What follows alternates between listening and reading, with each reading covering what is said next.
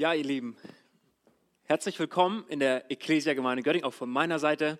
Ich heiße Marc, bin Pastor in Ausbildung hier in dieser Gemeinde. Auch herzlich willkommen an alle, die jetzt gerade per Livestream zusehen, aus dem Wohnzimmer, aus dem Schlafzimmer, vielleicht aus dem was auch immer. Herzlich willkommen. Wir freuen uns, dass ihr einschaltet und diesen Gottesdienst mitverfolgt von zu Hause aus. Wie Daniel es gerade sagte, genau, wir werden eine Predigtserie haben. Ich habe da mal eine Frage.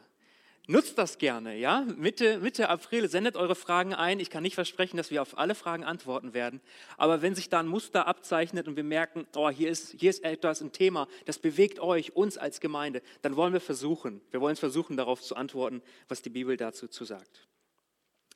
Heute befinden wir uns im letzten Teil der aktuellen Predigtserie und die Predigtserie heißt Beziehungskiste. Das ist mittlerweile Teil 5, wo wir uns mit dem Thema Beziehungen beschäftigen. Und jede Woche haben wir uns ein Paar der Bibel angesehen und wir haben uns die Frage gestellt, was können wir von diesem Paar, von diesen Paaren für unsere Beziehungen lernen?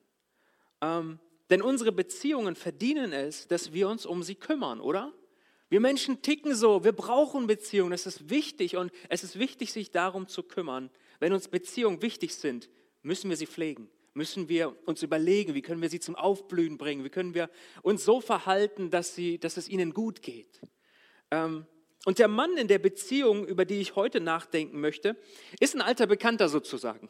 Er ist uns bereits bekannt aus dieser Predigtserie. Auch heute geht es um den König David. König David. Im dritten Teil dieser Predigtserie sprach ich über seinen furchtbaren Seitensprung und über seine Beziehung zu seiner späteren Frau Bathseba. Vergangene Woche sprach ich über, über die vermutlich schrecklichste Ehe in der gesamten Bibel, über König Ahab und seine Frau Isabel. Und heute möchte ich sprechen über den König David und seine erste Frau Michael. Genau. Da uns König David bereits bekannt ist, ja, auch aus der, aus der Predigtserie im dritten Teil, möchte ich uns Michael ganz kurz vorstellen. Wer war Michael? Michael war die Tochter des ersten Königs über Israel, nämlich Saul. Sie hatte neben einigen Brüdern auch eine ältere Schwester namens Merab. Und diese ältere Schwester, sie wurde dem, dem späteren König David ursprünglich als Frau versprochen. Doch um David bloßzustellen, wurde sie kurzfristig einem anderen Mann gegeben. David diente am Hof Sauls und spielte auf der Harfe. Vermutlich haben sich David und Michael so in diesem Zusammenhang kennengelernt. Ähm, und er spielte dort Harfe, weil der König Saul Anfälle hatte. Er war, die Bibel sagt, er war dämonisch belastet, er hatte Anfälle. Und jedes Mal, wenn David kam, auf seiner Harfe spielte, konnte er sich beruhigen, konnte er wieder zur Ruhe kommen. Er stand im Dienste des Königs. Und Michael verliebte sich als junges Mädchen in diesen gut aussehenden Hafenspieler David, und äh, so wird er uns tatsächlich beschrieben von der Bibel als hübscher Mann, als gut aussehend und musikalisch begabt. Und ich dachte mir, meine Güte, das war wahrscheinlich so der Justin Bieber seiner Zeit, ja. Der alle Teenie-Mädels, uh, ja, der David der, und der Hafenspieler hier beim König, ja. Also, da werden sie sich wahrscheinlich kennengelernt haben. Und auch diese Michael, sie verliebte sich in David. König Saul bekam ihre Zuneigung, die Zuneigung von Michael zu David mit. Und er entschied sich, ja, dann will ich sie David doch zur Frau geben. Und ähm, es gab eine Bedingung, David hat sie erfüllt, Michael wurde seine Frau und König Saul hatte einen Hintergedanken dabei. Er dachte sich, ich will meine Tochter, meine jüngere Tochter ihm zur Frau geben, damit ich mitbekomme, was der Kerl so treibt. Denn ihr müsst Folgendes wissen, König Saul war eifersüchtig. König Saul hatte mitbekommen, dass, dass Gott von ihm gewichen war, Gott ihm nicht mehr zur Seite stand, sondern David. Gott war nun mit David, König Saul sah das und sagte, hey, diesen Kerl will ich, will ich ein wenig steuern. Ich möchte Einfluss ausüben auf sein Leben. Ich möchte mitbekommen, was in seinem Leben so stattfindet. Ich will ihn beeinflussen über meine Tochter Michael. Er wollte sie als Werkzeug gebrauchen, um David zu Fall zu bringen. Nun, nach ihrer Heirat und als ihre Liebe und Beziehung zu, zueinander gerade erst begonnen hatte, musste David vor Saul um sein Leben fliehen. Die Situation spitzte sich zu. David bekam mit, okay, mein Schwiegervater und König, der meint es gar nicht mehr gut mit mir, sondern der ist bereit, mich zu töten. Ich muss hier weg, ich muss Raum bringen zwischen mich und ihm. Und Michael hat ihm bei der Flucht geholfen. Und weil sie ihm geholfen hat, zog sie den Zorn ihres Vaters auf sich. Weil sie ihn liebte, half sie ihm. Nachdem David geflohen war und, und ähm, die Stadt verlassen has, hatte, annullierte König Saul die Ehe zwischen David und Michael und gab seine Tochter einem anderen Mann zur Frau. Erst sagte er, ja, ist okay, heirate meine jüngere Tochter Michael. Hier ist die Bedingung, wenn du die erfüllst, dann, dann dürft ihr heiraten. Sie heiraten, er will David töten, David flieht und er nimmt seine Tochter, sagt, die Ehe gilt nicht mehr. Ich annulliere sie und er gab sie einem anderen Mann. Wie muss sich David gefühlt haben? Einige Zeit später, als David König über Israel wurde, war es seine Bedingung, dass Michael wieder seine Frau werden musste. Und so kam es auch. Die Baren waren wieder vereint. Ein ganz schönes Hin und Her in dieser Geschichte, oder? Was für ein Drama. Das junge Glück wurde schon nach kurzer Zeit ohne Aussicht auf ein Wiedersehen getrennt. Doch dann scheint es doch ein Happy End zu geben, denn, denn Michael und David sind ja wieder vereint am Ende. Aber war dies das Ende ihrer gemeinsamen Geschichte und war das wirklich ein glückliches Ende? Was ich heute tun möchte, ist, ich möchte in die letzte Szene, in die letzte Episode reinspringen, in der uns von, von der Beziehung zwischen König David und Michael berichtet wird. Wisst ihr, bevor wir das tun, möchte ich diesen Szenen, diese, ihrer gemeinsamen Geschichte, die, die für uns wichtig ist, möchte ich ein wenig Kontext hinzufügen. In 2 Samuel lesen wir von Folgendem. David hatte mit Gottes Hilfe einen großen Sieg über, über die Philister errungen. Nun wollte er sich um ein anderes wichtiges Thema kümmern, was ihm auf dem Herzen lag und was wichtig war für Israel, nämlich das ganze Thema Bundeslade. Okay? Die Bundeslade stand nicht in der Hauptstadt.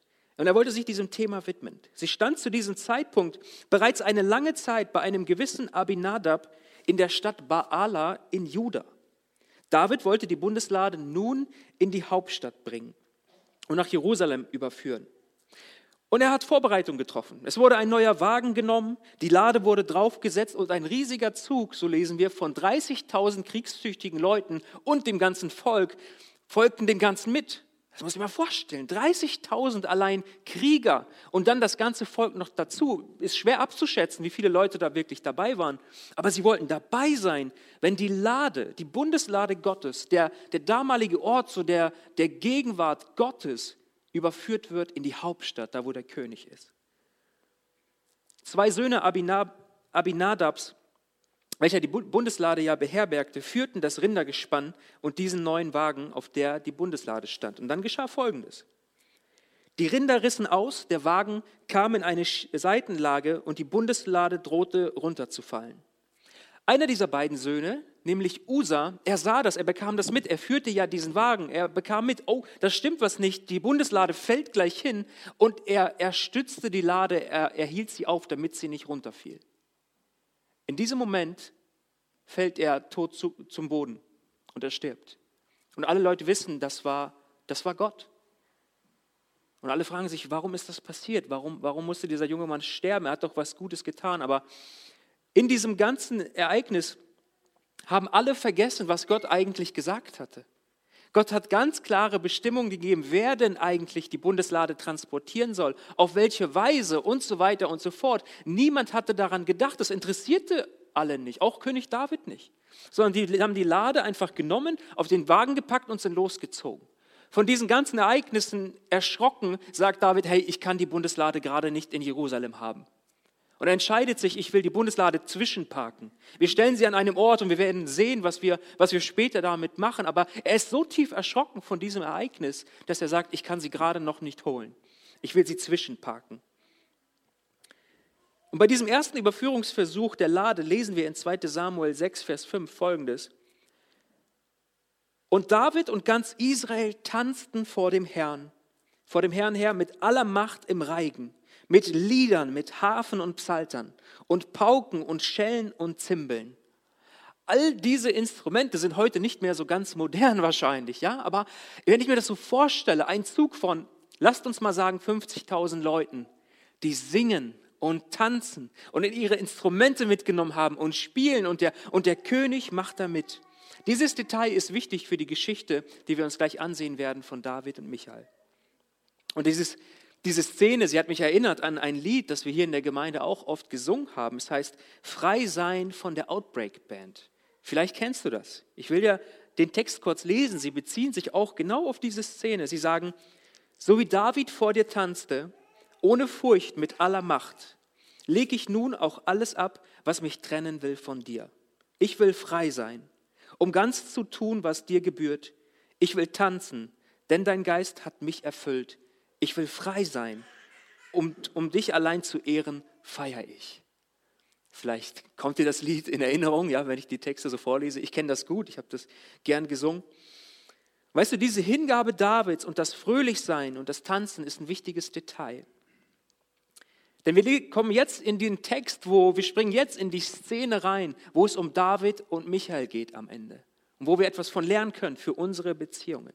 Diese, diese, diese Ereignisse stehen in 2 Samuel 6 ab Verse 11 und ich möchte mal ein bisschen was lesen und euch dann ein paar Gedanken mit hineinnehmen. So blieb die Lade des Herrn drei Monate im Hause Obed-Edoms, des Gatiters, und der Herr segnete ihn und sein ganzes Haus. Hier wurde die Lade zwischengeparkt, wovon ich gerade sprach. Gott segnete sogar einen Nicht-Israeliten, einfach nur, weil er, weil er der Ort der Herberge war für diese Bundeslade. Und es wurde dem König angesagt, dass der Herr das Haus Obed-Edoms segnete und alles, was er hatte, um der Lade Gottes willen. Da ging er hin und holte die Lade Gottes aus dem Hause Obed-Edoms herauf in die Stadt Davids mit Freuden. König David bekommt das mit.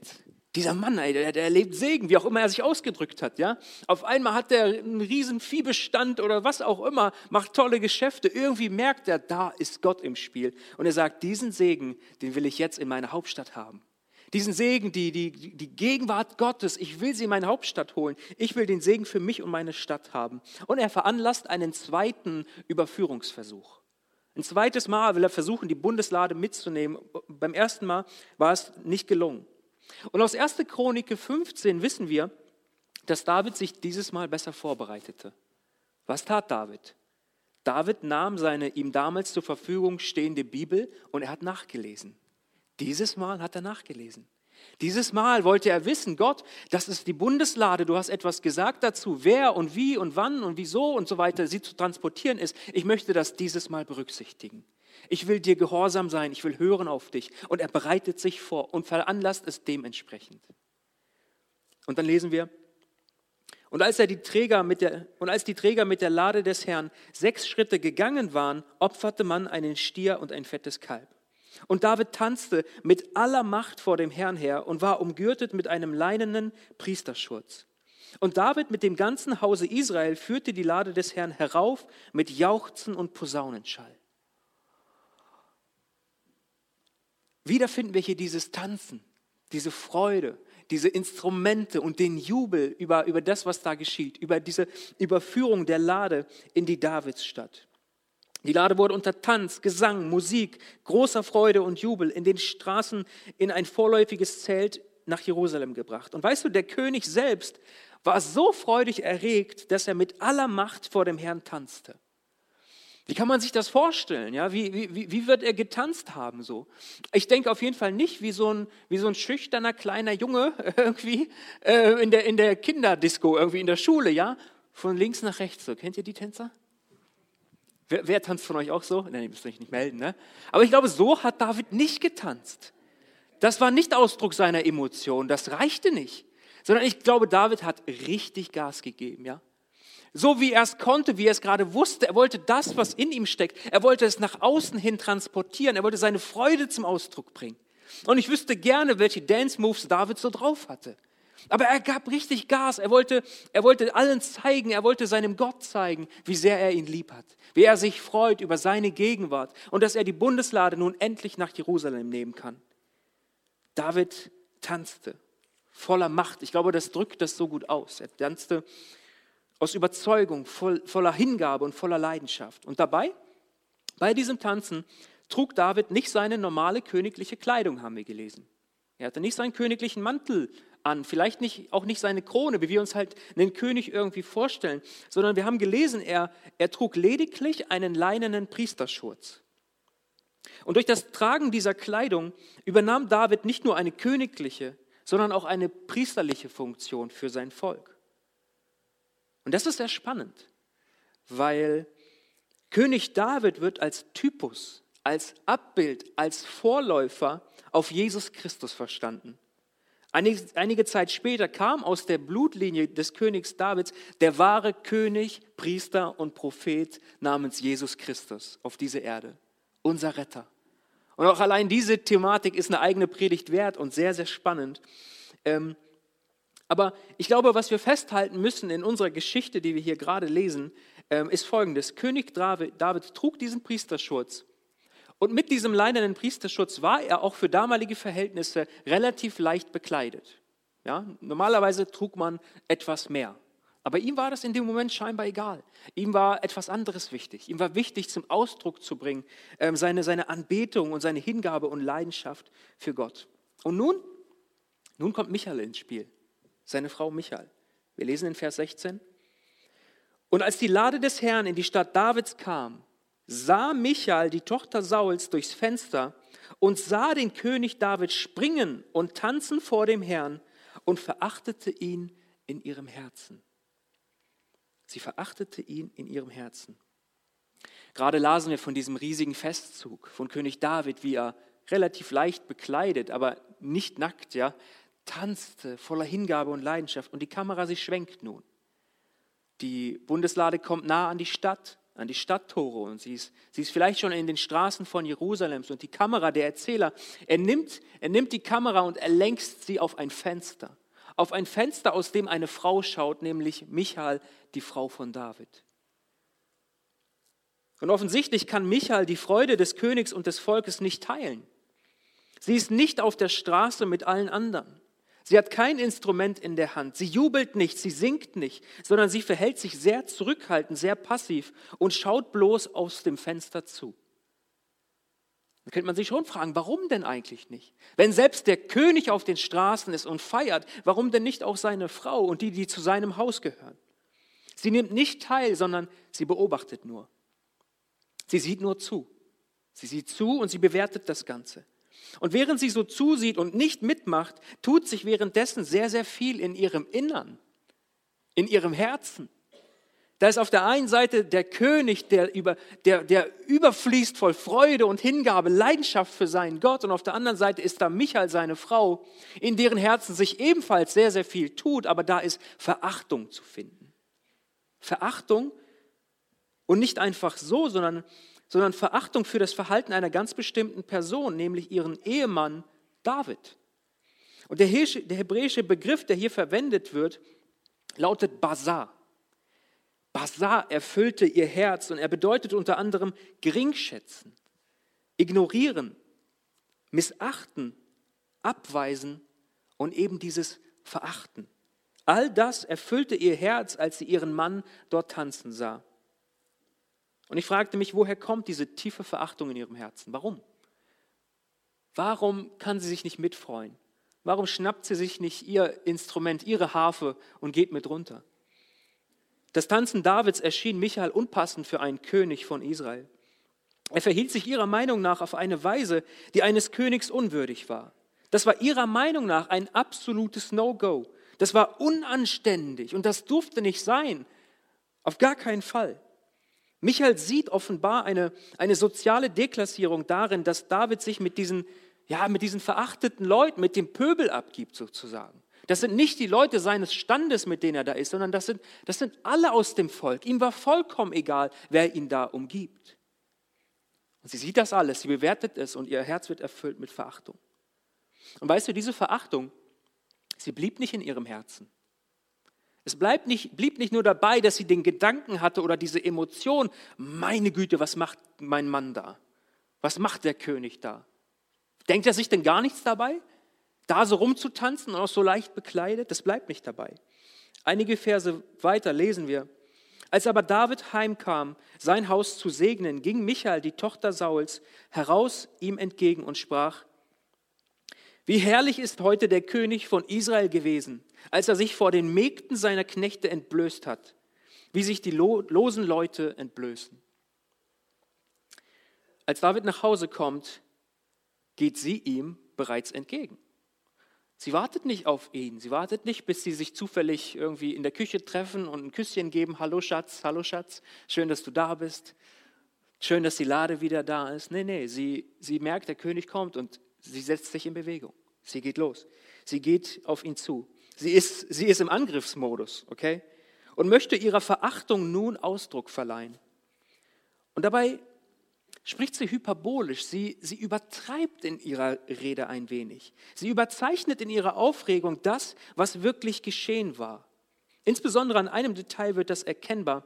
Sie spricht in dem Text von den Mägden seiner Knechte. Sagt, die Leute, mit denen du dich umgeben hast, so, ja. Oh, David, du achtest ja gar nicht auf, dein, auf deinen Stand und so weiter. Aber die Knechte, von denen hier die Rede ist, das sind Davids wichtigsten Krieger. Das sind seine Helden, werden sie in der Bibel genannt. Das waren bewährte Leute, das waren einflussreiche Leute auch. Das waren angesehene Männer. Und als Mägde bezeichnete sie deren Frauen. Das waren keine unbedeutenden Leute. Das waren möglicherweise sogar Leute ihres Standes, die sie da so abfällig, über die sich so abfällig äußert. Und offensichtlich hält sie sich irgendwie für etwas Besseres. Ich glaube, sie, sie übertreibt an diesem Punkt bewusst, um ihrer Verachtung Ausdruck zu verleihen. Und auch wenn sie sagt, ähm, du hast dich entblößt, David war ja nicht nackt gewesen, er trug immer noch diesen leinenen Schürz. Zugegeben, es war relativ eine leichte Bekleidung, aber sie sagt hier, hey, du warst entblößt. Und ich dachte mir so, Frage an uns alle jetzt und mal Hand aufs Herz. Wer von euch kennt das von sich oder seinem Ehepartner? Ich sage, ich kenne das von mir. Ja? dass, dass ich ähnlich handle. Um, um unserer Meinung Nachdruck zu verleihen, lassen wir uns dazu verleiten, etwas fetter aufzutragen und Sachverhalte mit unseren Worten auszuschmücken, um etwas dramatischer darzustellen, oder? Ist das nicht manchmal so? Wer von uns schafft das, in einem Streit, in einem Moment, wo Emotionen sind, komplett sachlich zu sein und objektiv? Ey, das schafft keiner von uns, oder? Der eine besser, der andere schlechter, ganz klar, aber niemand völlig. Hauptsache, das, was wir sagen, dient unserer Argumentation und stärkt unseren Standpunkt. Ist sogar gar nicht so erheblich, ob es denn zu 100 Prozent stimmt oder nicht. Aber ich muss meinen Standpunkt jetzt hier verteidigen. Und in so einem Streit, in so einer Auseinandersetzung scheint uns doch oft jedes Mittel recht, oder? Ich muss diesen Streit gewinnen. Es geht ums Prinzip, gar nicht mehr so sehr um die Sache. In Auseinandersetzungen, in Beziehungen, Partnerschaften. Ob das gut ist, steht auf einem anderen Blatt. Aber an diesem Punkt will ich nur Folgendes sagen. Ich glaube, das, was hier geschieht, was, was David und Michael hier gerade erleben, dieser, dieser Streit, hey, Streit gehört zu jeder guten Ehe unbedingt dazu, oder? Es wäre schön, wenn die äh, etwas länger Verheirateten jetzt so nicken würden, ja, weil, okay, danke schön, danke schön, weil ich als Jung verheiratet, danke, sehr gut. Äh, das gehört unbedingt dazu. Äh, macht dir da keine von Hollywood gefärbten Illusionen, ja? Ähm, man kann und sollte ihn auch gar nicht vermeiden, glaube ich. Das gehört zum Leben dazu. Da, wo Enge ist, da, wo eine enge Beziehung ist, da ist viel Reibung. Und wo viel Reibung entsteht, kann auch viel Hitze entstehen. Und diese Hitze muss irgendwann mal raus, die muss auch mal irgendwann genommen werden, ja? Denn manchmal hinterlässt ein reinigendes Gewitter eine herrlich frische Luft, die uns wieder atmen und aufleben lässt, oder?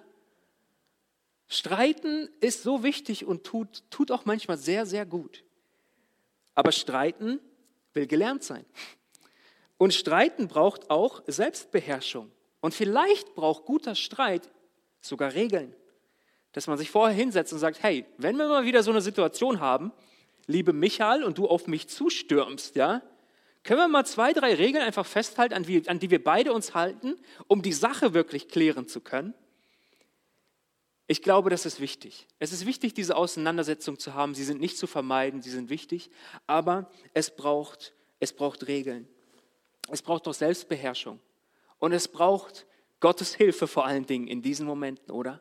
Gerade Leute, die sehr emotional sind und sehr aufbrausend sind. Hey, lass dir doch von Gott schenken, dass dein Temperament etwas heruntergekühlt wird. Und du nicht den Kopf verlierst, den Blick für den anderen verlierst, den, den Blick für die Sache verlierst, um die es gerade geht. In solchen Momenten brauchen wir Gott. Er ist der Erfinder von Beziehungen. Er weiß, dass Beziehungen auch manchmal Streit erleben und manchmal braucht es ihn auch. Es ist nicht gut, wenn, wenn Streit das Hauptthema ist. Gar keine Frage. Aber es gibt einen gesunden, eine gesunde Balance, wo das von Zeit zu Zeit eben stattfinden muss. Und da brauchen wir Gott, der uns hilft, der uns unter die Arme greift und uns Liebe schenkt, auch im Streit. Schauen wir uns David an. Wie reagierte David auf diese Anschuldigung? Seine Frau kam angestürmt, ja? Sie sagt, sie, sie bringt ihre Verachtung, die in ihrem Herzen war, sie kommuniziert sie ihm. Wie reagiert David? David aber sprach zu Michael. Er sagt, ich will vor dem Herrn tanzen, der mich erwählt hat vor deinem Vater und vor seinem ganzen Hause, um mich zum Fürsten zu bestellen über das Volk des Herrn, über Israel. Und ich will noch geringer werden als jetzt und will niedrig sein in meinen Augen, aber bei den Mägden, von denen du gerade geredet hast, will ich zu Ehren kommen. Aber Michael, Sauls Tochter, hatte kein Kind bis an den Tag ihres Todes. Diese Verse sind das Ende ihrer gemeinsamen Geschichte. Hier endet das. Natürlich waren sie noch weiter verheiratet, aber hier endet der biblische Bericht über die beiden. Und wie ich es am Anfang sagte, Mensch, wenn man die Geschichte so liest oder so im Groben sich ansieht, dann könnte man doch vom Happy End sprechen.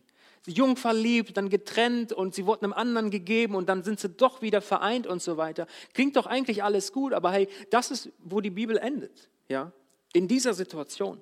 Und David antwortete, dass sein Tanz Ausdruck seiner Freude am Herrn war und gab zu verstehen, dass er nicht vorhatte, seinen Enthusiasmus für Gottes Sache zu unterdrücken. Er wird konfrontiert damit, dass das verkehrt war von seiner Frau, aber er sagt, er würde sich eher noch mehr von Menschen verachten lassen und niedrig werden in seinen eigenen Augen, aber er würde bei den Mägden in Ehren stehen, von denen Michael gesprochen hatte. Ich glaube, David wusste eine biblische Wahrheit, die wir auch im Neuen Testament finden. Die Bibel spricht sehr viel über Hochmut und auch über Demut.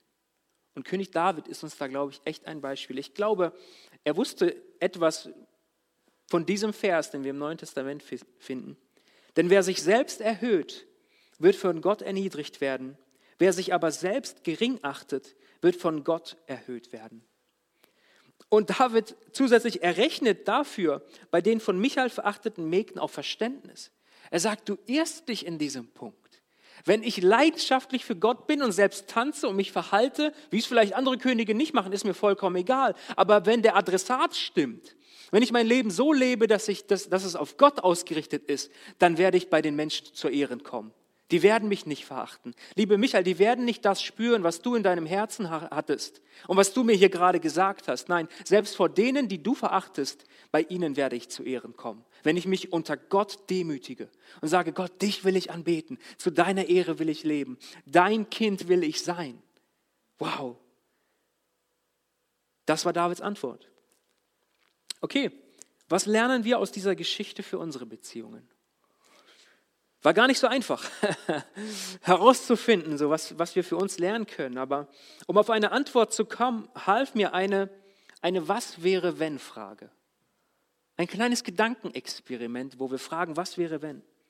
Was wäre, wenn Michael nicht nur beobachtet hätte im Fenster, sondern sich von der Hingabe und Leidenschaft ihres Mannes hätte anstecken lassen?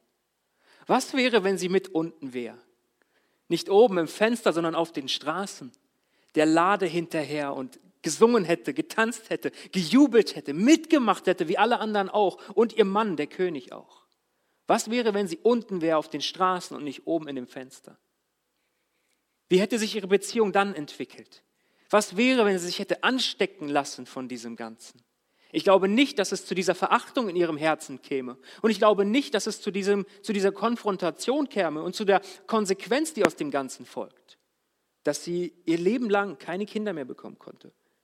Wäre es nicht besser, wenn sie mit ihrem Mann David gegangen wäre und ihr Herz anstecken ließe von dieser Freude und dem Jubel?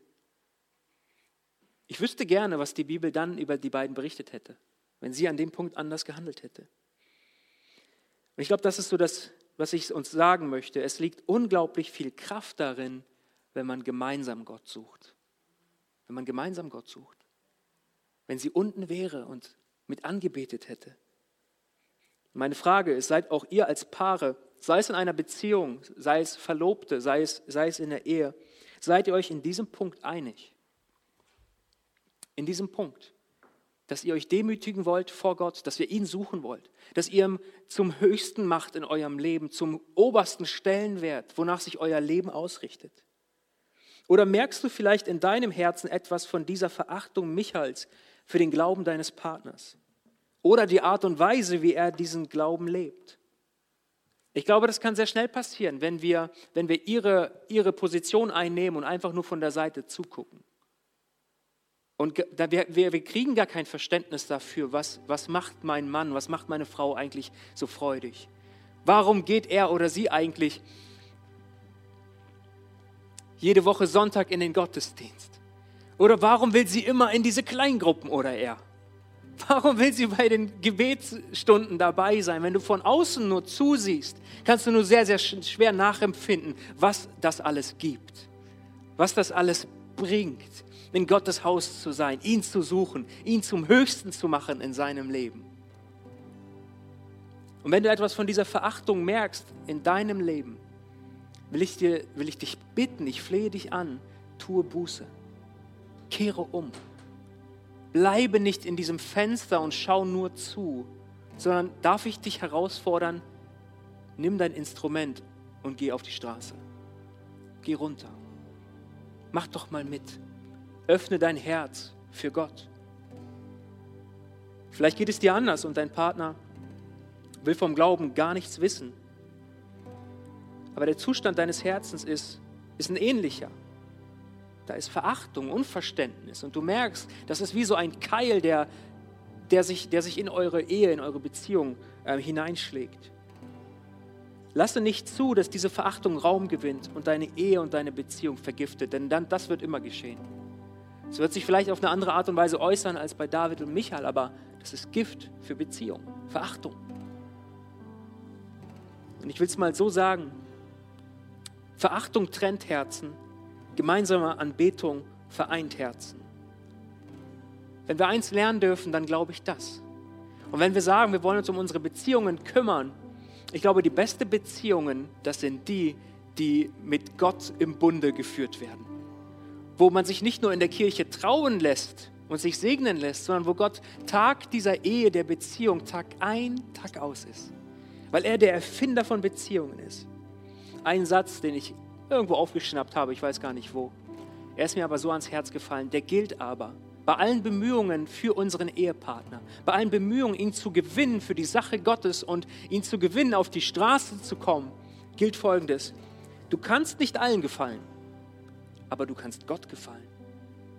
Du kannst nicht allen gefallen. Und manchmal kannst du auch nicht deinem Partner gefallen. Aber was auf jeden Fall gilt, ist, du kannst Gott gefallen. Auf die Art und Weise, wie du lebst, auf die Art und Weise, wie du redest, Beziehungen baust, all das. Auch wenn es die wichtigste menschliche Beziehungen ist, die wir zu einem anderen Menschen haben können, zuallererst sollte unser Leben Gott gefallen und nicht anderen. Und das dürfen wir von David, glaube ich, lernen. Ihm war so pieps egal, was die anderen denken über ihn, ja, als König. Er, er gab gar nichts auf Status in diesem Moment. Er demütigte sich unter die mächtige Hand Gottes und Gott hat ihn erhöht. Das gilt auch für dich. Wo du dich unter Gott unterordnest und sagst, Gott, Gottes Furcht soll mein Herz erfüllen und nicht Menschenfurcht. Auch nicht Menschenfurcht vor den Menschen, die mir ganz, ganz nahe sind. Ich lade dich ein, deine Beziehung vielleicht auf den Prüfstand zu stellen. Und vielleicht während ich sprach, während du die Geschichte von David gehört hast, diese Predigt gehört hast, hast du gemerkt, ja Mensch, vielleicht würde ich es nicht Verachtung nennen, aber ich kenne diese Abneigung, ich kenne diese negativen Emotionen, diese Gefühle. Und ich will frei werden davon. Ich will Gott bitten, dass er mich frei macht. Ich lade uns alle ein. Lasst uns einen Moment Zeit nehmen und schließ doch mal deine Augen an deinem Platz.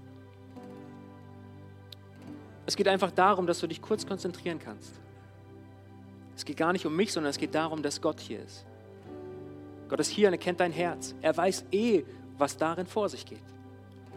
Und was ich dich fragen möchte heute ist, willst du das loslassen können, was dir gerade in den Sinn kommt, was deine Beziehung erschwert? Willst du davon frei werden, dann sag es Gott in deinem Herzen. Sag Gott, hier bringe ich dir meine Verachtung. Gott, hier bringe ich dir meinen Zorn hier bringe ich dir mein ungezügeltes Temperament, hier bringe ich dir meine negativen Gedanken. Gib es ihm. Und ich will dich in deiner Entscheidung segnen.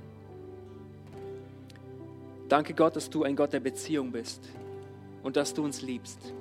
Danke, dass wir diese Geschichte von David und Michael haben und lernen dürfen, mit unserem Herzen weise umzugehen.